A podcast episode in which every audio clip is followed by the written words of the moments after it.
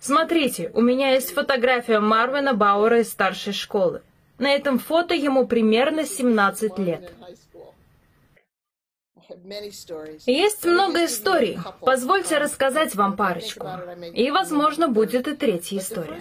Но первое, когда я начинала открывать свою консалтинговую фирму, это на самом деле было связано с производственной стороной, от разработки до доставки продукта.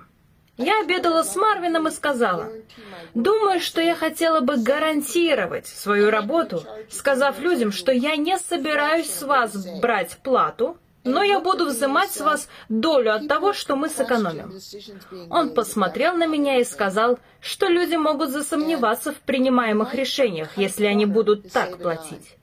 Они могут решить, что ты будешь изворачиваться, чтобы сэкономить копейки. Я знаю, что ты так не поступишь, но люди могут в этом усомниться.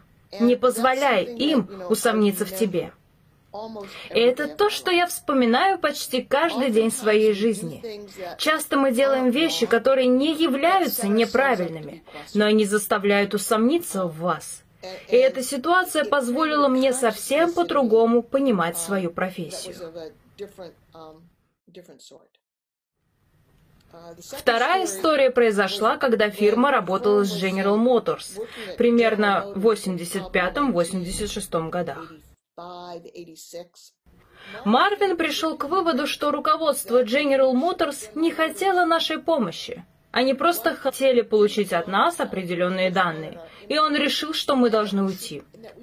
И это было на самом деле очень спорное решение, потому что было много доходов, и много людей действительно считали, что они делают все правильно и помогают им.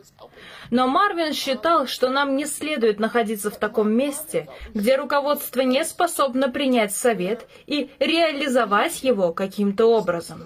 Вот почему он отказался работать на Говарда Хьюиза.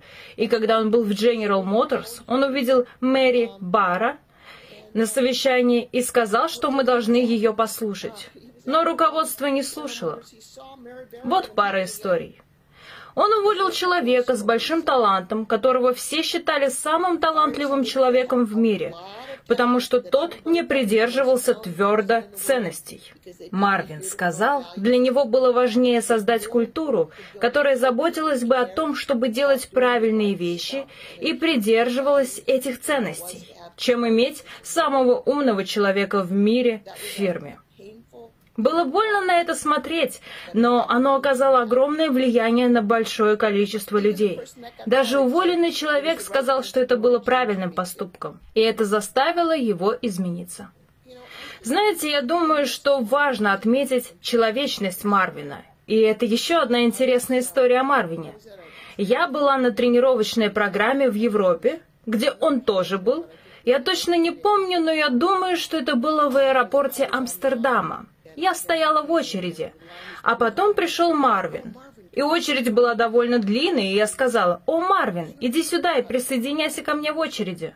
Он посмотрел на меня и сказал, что нет причин втискиваться без очереди. И это заставило меня почувствовать, что же я делаю, приглашая его встать раньше своей очереди. Вот так он уважительно относился к другим людям все время. Это по этой же причине, когда он ушел из компании на пенсию, он продал свои акции своим партнерам, чтобы фирма могла продолжать работу, не фокусируясь на вопросе, как же заработать достаточно денег.